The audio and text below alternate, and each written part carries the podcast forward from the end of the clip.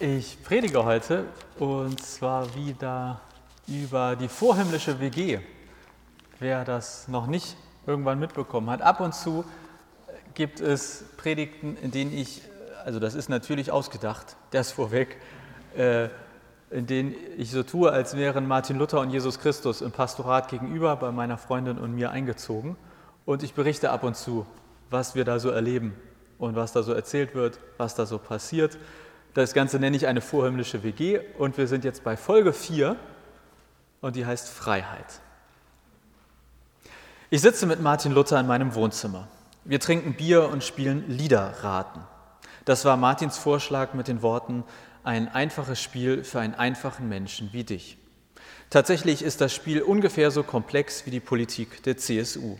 Man sitzt beim Bier zusammen, hört irgendwas und überlegt sich dann, was das sein könnte und zack, hat man ein Wahlprogramm. Aber gut, Martin und ich hören also Musik und raten Titel und Künstler. Das erste Lied läuft. Marius Müller-Westernhagen grölt über Freiheit. Natürlich hat Martin das Lied nach circa 0,38 Sekunden erraten. Martin, unser Him im Himmel, kann alles, sogar Rock- und Popsongs raten. Freiheit. Freiheit ist das Einzige, was fehlt. Freiheit ist das Einzige, was zählt. Muss man das Lied eigentlich zu Ende hören, wenn es schon erraten ist, frage ich. Wenn es gut ist, dann ja, meint Martin, ich skippe weiter. Das nächste Lied, I've been looking for freedom, David Hasselhoff, höre ich Martin schreien. Ob wir heute die Liederliste zum Thema Freiheit durchhören, will ich leicht genervt wissen. Martin pausiert David. Endlich, sagt er. Ich dachte schon, du fragst mich nie. Das denkt meine Freundin, glaube ich, so langsam auch, denke ich mir. Die ist mit Jesus übrigens shoppen.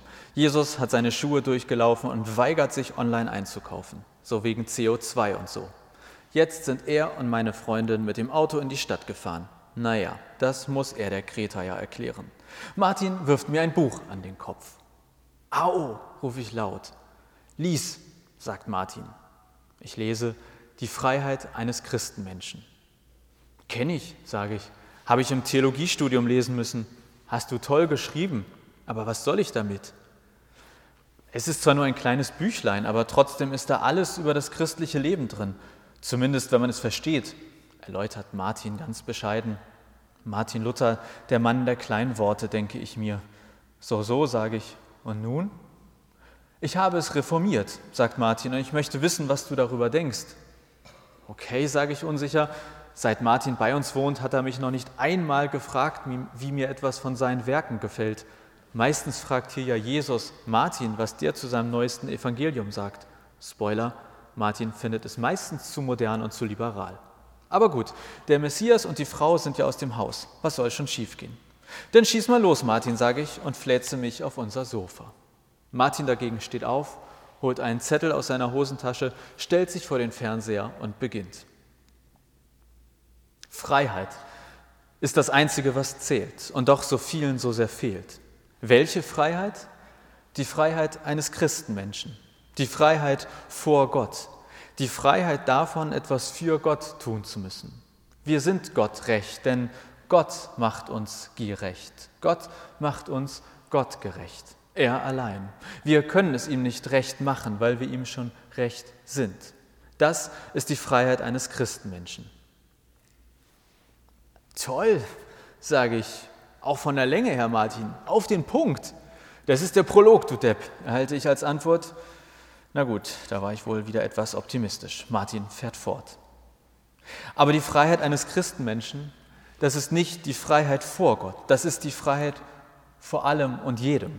Das ist die Freiheit, dass du niemandem etwas recht machen musst. Knechtschaft nannte ich es in den alten Zeiten, nenn du es von mir aus Abhängigkeiten. Das Leben in Gottes Freiheit, das ist ein Leben ohne Abhängigkeit. Du kannst alles und jeden abhängen, nichts soll mehr an dir dranhängen. Was dich schwer macht und belastet, per Retoure zurück. Was dich buckeln und nicht schlafen lässt, einmal bitte auf den Dachboden bringen. Ich muss wird aus deinem Vokabular gestrichen. Der Anspruch deines Elternhauses kann draußen warten, und zwar dauerhaft. Die Ziele deiner Abteilung schickst du mal schön in den Sonderurlaub, und zwar für immer. Deine Weight Watchers Punkte bekommen den Faktor 3, denn du zählst ab sofort glückliche Stunden am Tag. Ja, fühl dich so frei und unter 24 Glückspunkten geht hier keiner mehr ins Bett. Die Freiheit eines Christenmenschen, das ist ein Leben voller Abgehängtigkeiten. Denn alles, was muss, haben wir abgehängt. In der Garderobe und nie wieder abgeholt. Ja, alles, was muss, haben wir abgehängt. Aber so richtig. Das Muss kann sich nicht mal mehr daran erinnern, wie unsere Rücklichter aussehen. Freiheit ist das Einzige, was zählt und doch so vielen so sehr fehlt. Welche Freiheit? Die Freiheit eines Christenmenschen, die wir uns auch in jeder Taufe wieder zusagen, die wir uns ganz besonders in jeder Kindertaufe denken zu wagen. Du bist gottgerecht. Von deinem ersten Tag an. Du musst nicht mit spätestens zwölf Monaten Mama und Papa sagen.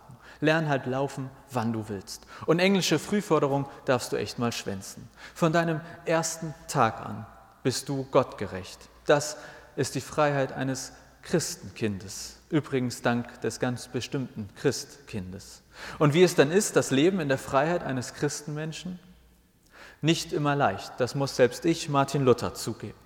Aber es ist ein Leben geprägt von Freude. Es ist die Freude, dass wir nicht müssen, sondern dürfen.